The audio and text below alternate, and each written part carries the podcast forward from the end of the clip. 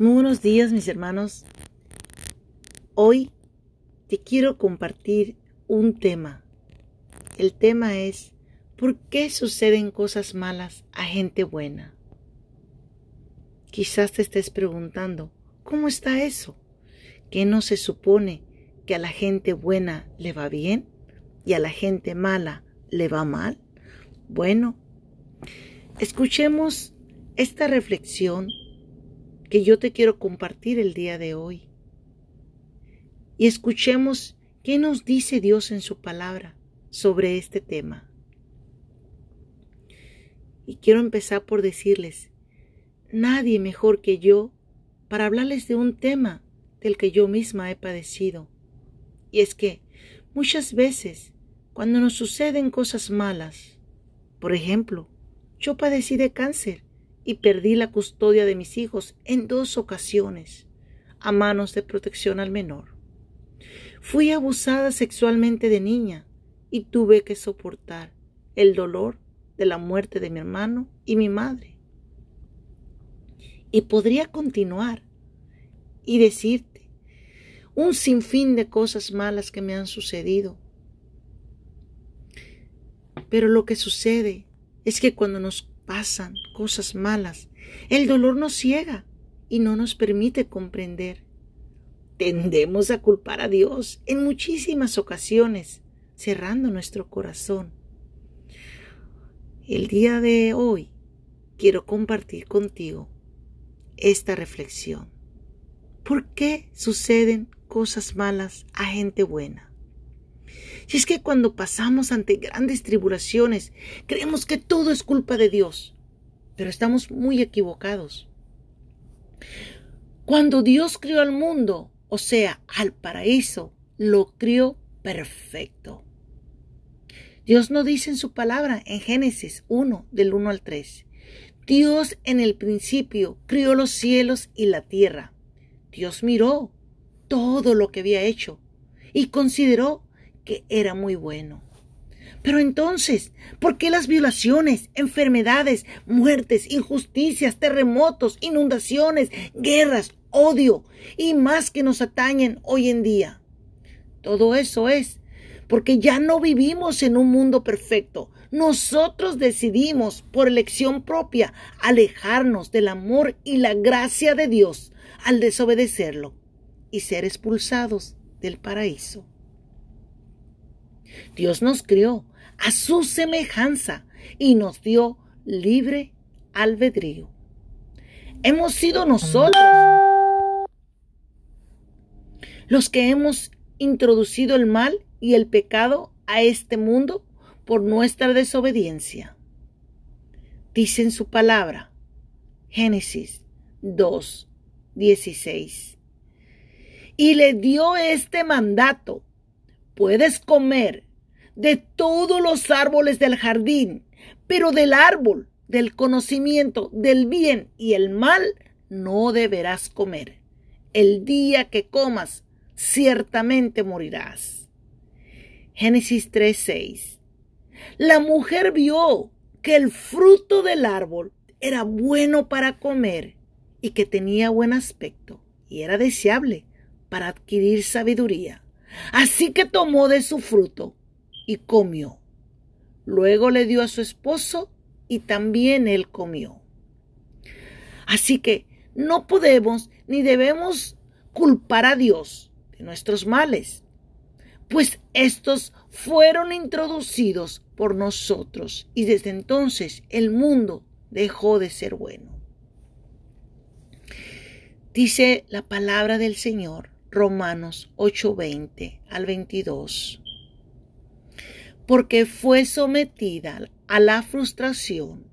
Esto no sucedió por su propia voluntad, sino porque la del que así lo dispuso, porque queda la firme esperanza que la creación misma ha de ser liberada de la corrupción que la esclaviza, para así alcanzar la gloriosa libertad de los hijos de Dios. Sabemos que toda la creación gime a una como si tuviera dolor de parto. Pero nosotros no somos los únicos que hemos pasado por tribulaciones. Hay muchísimos personajes bíblicos que fueron personas escogidas por Dios. Sin embargo, ellos también pasaron por tribulaciones. Moisés tuvo conflictos con el pueblo escogido por Dios. Job lo perdió todo. David, quien era un ungido del Señor para ser el próximo rey, pasó años como un fugitivo. Tuvo que huir y esconderse a causa del odio y celo de Saúl. ¿Y qué decir cuando su propio hijo se rebeló en contra de él y le arrebató el trono? Jonas pasó varios días dentro de la boca de una ballena. Ruth y Jeremías también pasaron por tribulaciones y del mismo modo Pedro y Pablo. Pero nuestro propio Señor Jesús fue injustamente acusado y calumniado por falsos testigos. ¿Y qué decir del gran dolor y pesar que María, la Madre de Jesús, como madre, tuvo que soportar al ver el sufrimiento, agonía y muerte de nuestro Señor Jesús? Quizás en este momento te estés preguntando, entonces, ¿qué debemos de hacer? Primero, ser fieles. La segunda, orar con el corazón y así permitir a Dios actuar en nosotros. Dice su palabra en Santiago 1, 2 al 5.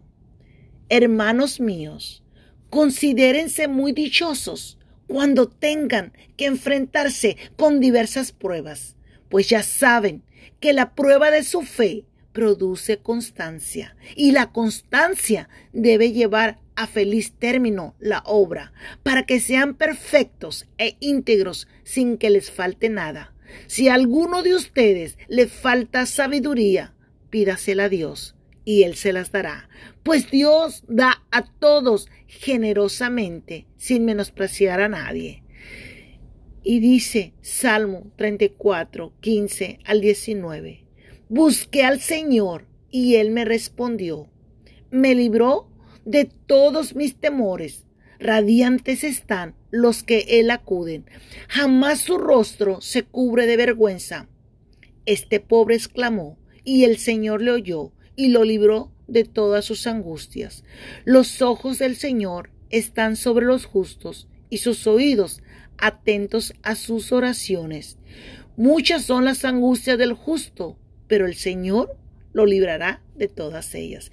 Miren qué hermoso estas dos citas bíblicas, porque nos dice claramente que si clamamos al Señor, Él nos escuchará.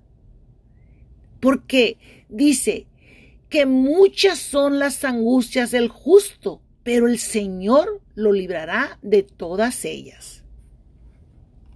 Bien, como ya les había comentado antes, la oración es el puente que nos permite comunicar nuestra alma y pensamientos a Dios. Sabemos que si clamamos a Dios, Él nos escuchará. Mas no debemos de cuestionarlo. Dios no se equivoca y tiene un firme propósito para nosotros. Él desea elevarnos y acercarnos a su reino hermanos. No estás solo en estos momentos de tribulaciones, pero tienes que confiar, orar y tener fe. Dice en su palabra, primera de Pedro 1, 6 al 9. Esto es para ustedes motivos de gran alegría, a pesar de que hasta ahora han tenido que sufrir diversas pruebas por un tiempo. El oro, aunque perecedero, se acrisola al fuego Así también la fe de ustedes, que vale mucho más que el oro, al ser acrisolada por las pruebas, demostrará que es digna de aprobación, gloria y honor cuando Jesucristo se revele. Ustedes lo aman, a pesar de no haberle visto, y aunque no lo ven ahora, creen en él y se alegran con un gozo indescriptible y glorioso, pues están obteniendo la meta de su fe, que es su salvación. Bueno, mis hermanos, gracias por haberme escuchado el día de hoy. Espero que esta reflexión te ayude a superar cualquier prueba, cualquier tribulación, cualquier cosa mala que en estos momentos está tocando tu vida. Mantente firme en tu fe, ora con tu corazón y Dios te elevará en su gloria. Por el día de hoy se despide atentamente tu servidora y hermana Imelda Harley. Hasta la próxima.